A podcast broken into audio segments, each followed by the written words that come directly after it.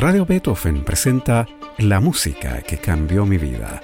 Una conversación sobre los momentos reveladores del arte musical que han marcado un antes y un después en la formación de una persona. Conducción y producción, Gonzalo Saavedra. ¿Cómo están? Bienvenidos y bienvenidas. Todos tenemos esas músicas que han significado una epifanía en nuestras vidas, que han marcado un antes y un después, que nos han hecho escuchar de manera diferente. Hoy nos enteraremos de cuáles son esas obras para la directora de arte e innovación del Teatro del Lago de Tutillar, Cecilia Bravo. ¿Cómo estás, Cecilia? Muy bien, Gonzalo. Muchas gracias por esta invitación. No, muchas gracias a ti por aceptar la invitación y bienvenida a la música que cambió mi vida. Cecilia Bravo Celedón es ingeniera comercial de la Universidad Católica y tiene un máster en Administración de las Artes y Política Cultural en Goldsmiths, Universidad de Londres. Entre los cargos de mucha relevancia que ha ocupado está el de directora comercial y de marketing de la Fundación Corpartes, directora ejecutiva del Museo de Artes Visuales MAVI y desde febrero de 2020 directora de arte e innovación del Teatro del Lago de Frutillar. Y vaya que has tenido que innovar, Cecilia, porque tu llegada a este puesto coincidió con la pandemia. Totalmente, el nombre fue una maravillosa coincidencia con lo que me ha tocado vivir estos dos años, que es constantemente innovar para ir adaptándonos al mundo digital y poder seguir llegando a las personas en esta pandemia. Oye, ¿qué te parece que hablemos de tu relación con el arte y con la música en particular?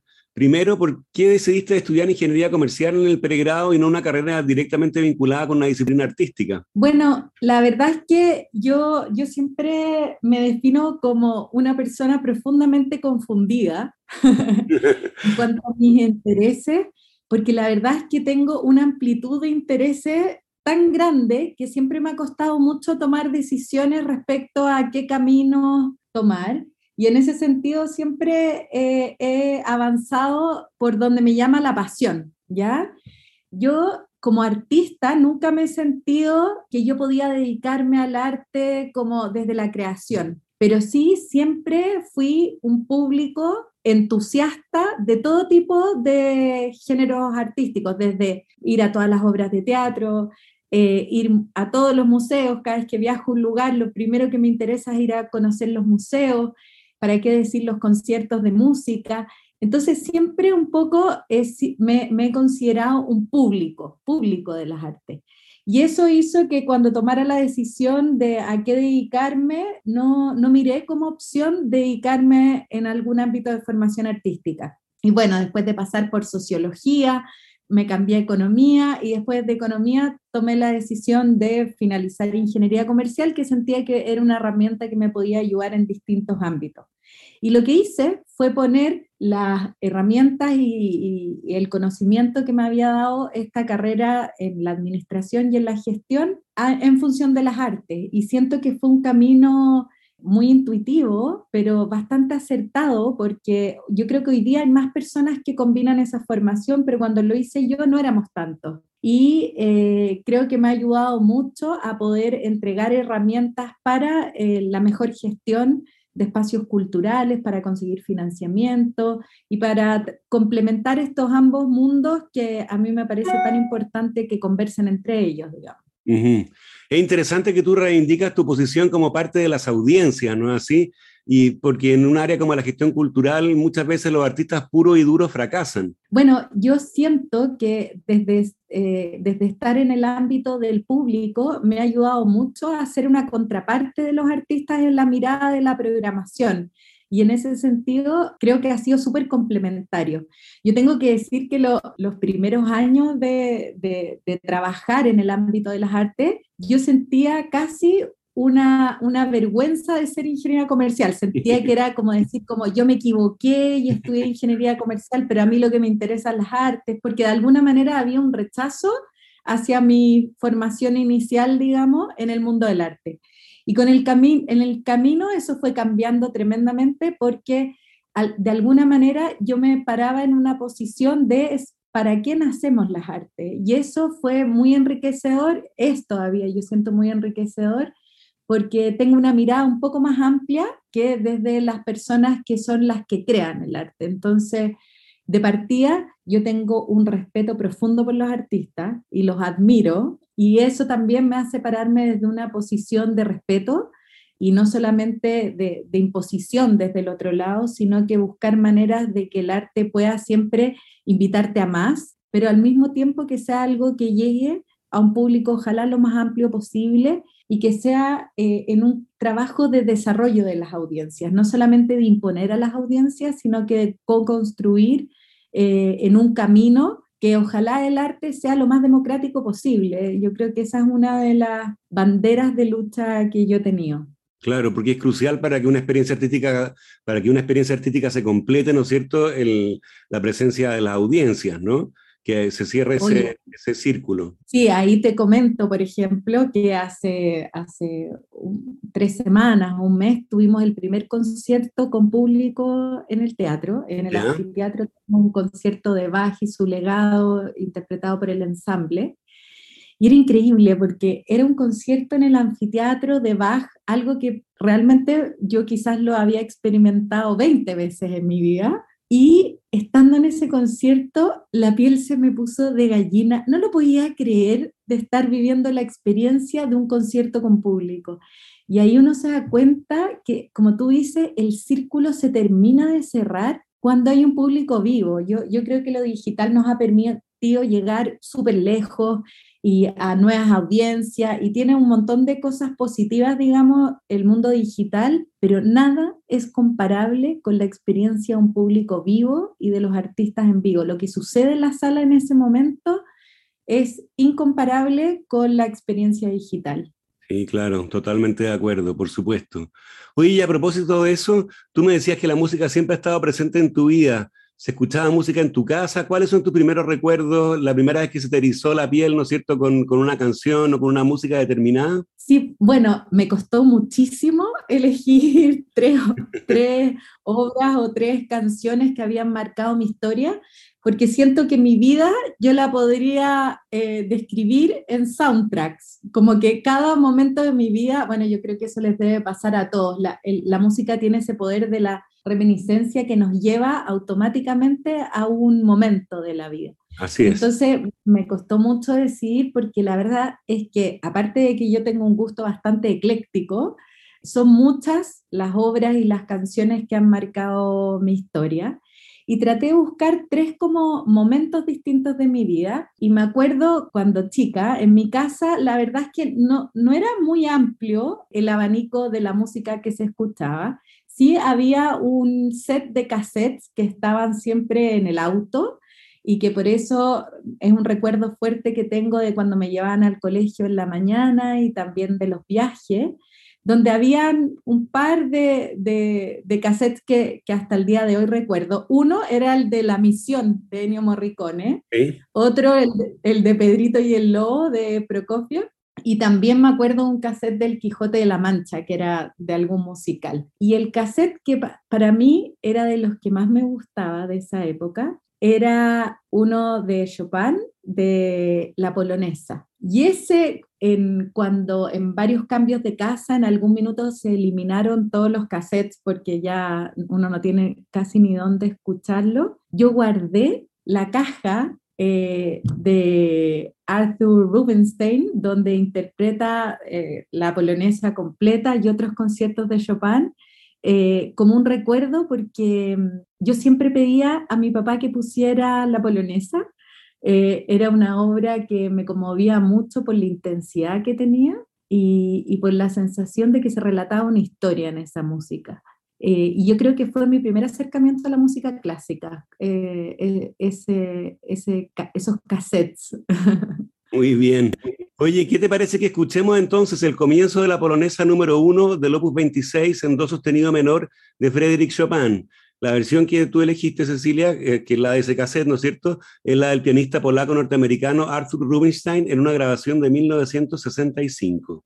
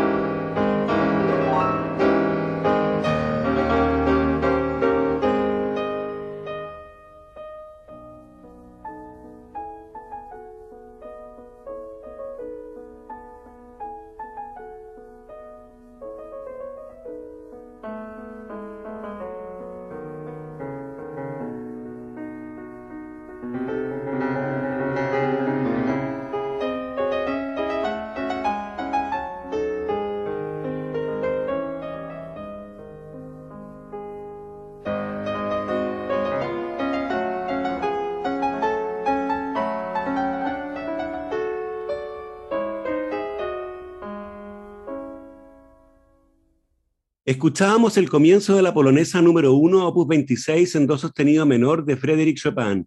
Interpretaba Arthur Rubinstein. Estamos con la directora de arte e innovación del Teatro del Lago de Frutillar, Cecilia Bravo, en la música que cambió mi vida en Radio Beethoven. Cambiamos ahora de registro y de época porque nos vamos a tu año de universidad, Cecilia, y tú elegiste la canción Carnaval del, del cantautor chileno Fernando Milagros. Carnaval fue editada como single en 2011. ¿Cuál es tu historia con esta canción? Bueno, como te decía al principio, mi vida ha sido bastante ecléctica en cuanto a la música y en la época de universidad tengo un periodo que para mí es inolvidable y como incluso te podría decir una de las mejores épocas de mi vida, que fue el periodo donde con un grupo de amigos, principalmente mi pololo de esa época y varios amigos, armamos un estudio de grabación en Ayacucho, en el centro de Santiago, en el pasaje Ayacucho que se llamaba Estudio Elefante. Era un lugar totalmente clandestino, donde mi pololo era ingeniero en sonido, entonces él se dedicaba, se invirtió en, equipos buenísimos de sonido, todo análogo, porque esa época todavía ya estaba lo digital, pero ese estudio tenía una pasión por los micrófonos y por todo bastante análogo. Y ahí comenzamos a hacer conciertos y grabaciones de artistas que en ese minuto eran absolutamente underground y que hoy día son varios de ellos bastante reconocidos. Entonces recuerdo esa época, por ejemplo, eh, grabaciones de Jepe, de Fernando Milagros, que en esa época se llamaba María Milagros, la banda que él tenía. Así es. De Perroski, Tsunami, Giso, Javier Amena, bueno, y en fin, varios artistas que hoy día tienen una carrera súper eh, prometedora y que son conocidos internacionalmente y, que a mí me tocó verlos con una guitarra en la mano, todavía ellos también estudiaban en la universidad, complementaban, por ejemplo, la música con estudiar, no sé, derecho, en el caso de, de Jepe, él era diseñador en esa época, estaba estudiando diseño. Y, y, esa época para mí fue tremendamente especial porque todo lo que hacíamos era completamente a pulso, como te decía, el, el lugar era clandestino, nos sacaban parte una vez al mes. y me acuerdo que, mm, que había una emoción de algo que estaba generándose desde un lugar súper puro, muy original, eh, súper auténtico. Entonces, bueno, el desarrollo de todos estos artistas lo he visto con, con un encanto especial, quizás por haberlos conocido al comienzo de su carrera. Y, y, yo creo que, fíjate que de alguna manera ese tipo de experiencias me hicieron darme cuenta que yo quería dedicarme a la gestión de las artes. Qué bien. Bueno, ¿qué te parece que escuchemos Carnaval del cantautor chileno Fernando Milagros, un tema de 2011?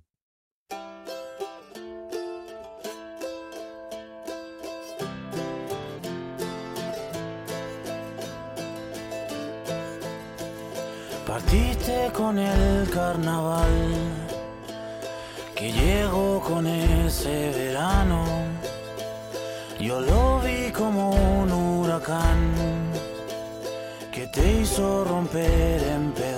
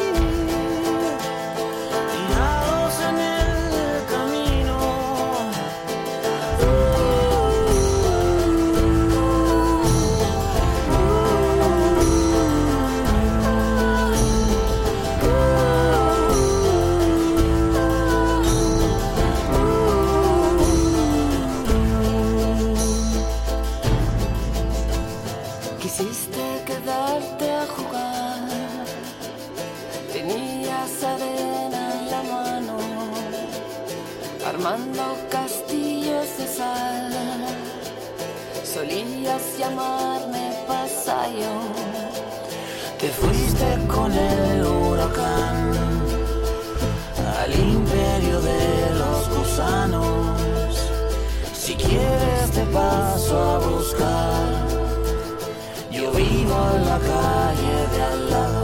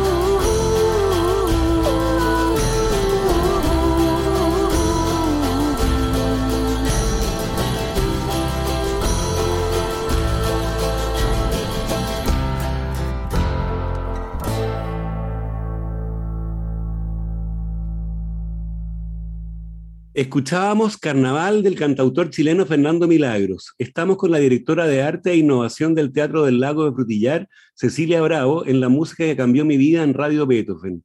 Cambiamos nuevamente de registro y de época y nos vamos a la monumental, como solían serlo sus obras, Cuarta Sinfonía de Anton Bruckner.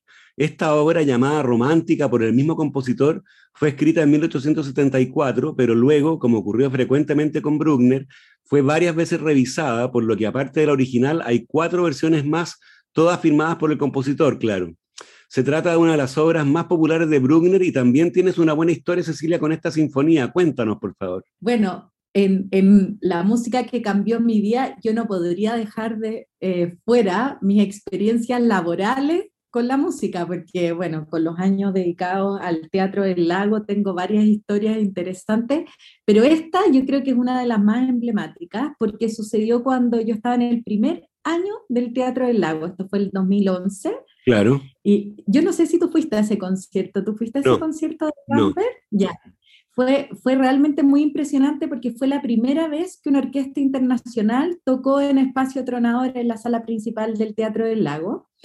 Y fue un concierto que surgió muy a último minuto porque se les cayó una fecha en la gira a la Sinfónica de Bamberg. Entonces, en ese minuto nos conseguimos el Boeing eh, presidencial de la Fuerza Aérea, porque ningún avión, ningún charter tenía la capacidad de recibir todos los instrumentos que se necesitaban que estuvieran en la, en la bodega. Y bueno, esto había sucedido antes de, de, lo de Juan Fernández, que para ese tipo de cosas ya, ya casi es más difícil conseguir que la Fuerza Aérea pueda poner a disposición uno de sus aviones. Bueno, y, el, y, lo interesante fue que me tocó a mí ir en ese avión a buscar a la Sinfónica a Montevideo y después volver a Frutillar, donde tuvimos que internacionalizar el, el aeropuerto de Frutillar. Entonces, fue un tremendo evento donde estábamos todos súper emocionados por una experiencia. Imagínate, toda la gente de aduana se transportó a Puerto Montt, donde habían perros y todo para, para hacer el ingreso de, de, estos músicos. Eran 130 músicos. ¿Qué tal? Y, impresionante. Y ahí, bueno, tuvimos primero un concierto educativo y después fue el concierto principal, donde yo creo que la, la, la, primera parte del concierto, yo creo que yo estaba todavía con la intensidad de esta experiencia, que no es una parte que recuerdo mucho, pero especialmente recuerdo la segunda parte, donde, como tú dices, interpretaron la cuarta sinfonía de Bruckner. El director en ese minuto era Jonathan Knott, uh -huh. y me acuerdo haber estado en la sala y de que comenzó la obra, que, que, comienza como con una trompa que va como anunciando el comienzo de un día o algo así, y realmente sentir esa experiencia de que todo se congeló. Hay pocas veces de mi vida que me ha pasado de, de tener ese, esa, ese efecto de sinestesia, donde, donde siento que veo los colores y los movimientos de la música. Las veces que me ha pasado siempre ha sido con orquesta y ese lo recuerdo como un momento de poder ver la música, o sea, fuera de la experiencia de estarla sintiendo, de verla. Y bueno, me imagino que eso se produce en un minuto donde la mente está absolutamente en cero y uno está absolutamente conectado con la música a través de los sentidos. Y yo creo que eso es lo que me pasó en ese momento.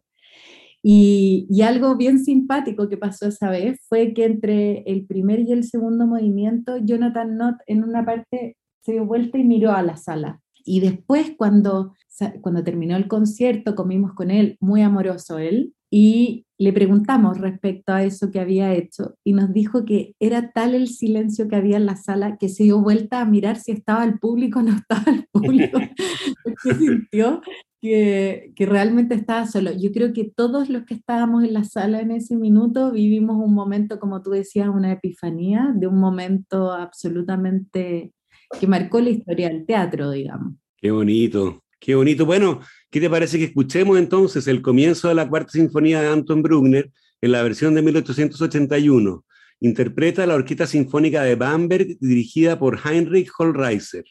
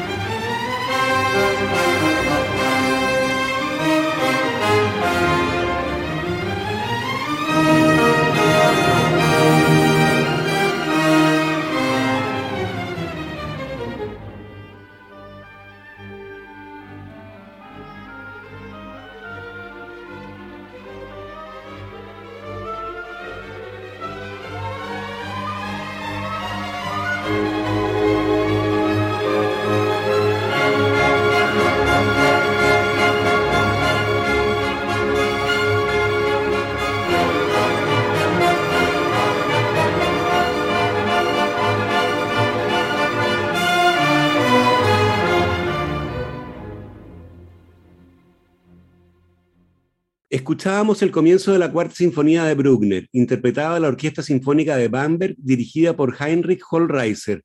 Llegamos así al final de nuestro programa de hoy, en el que estuvimos con la directora de Arte e Innovación del Teatro del Lago de Frutillar, Cecilia Bravo.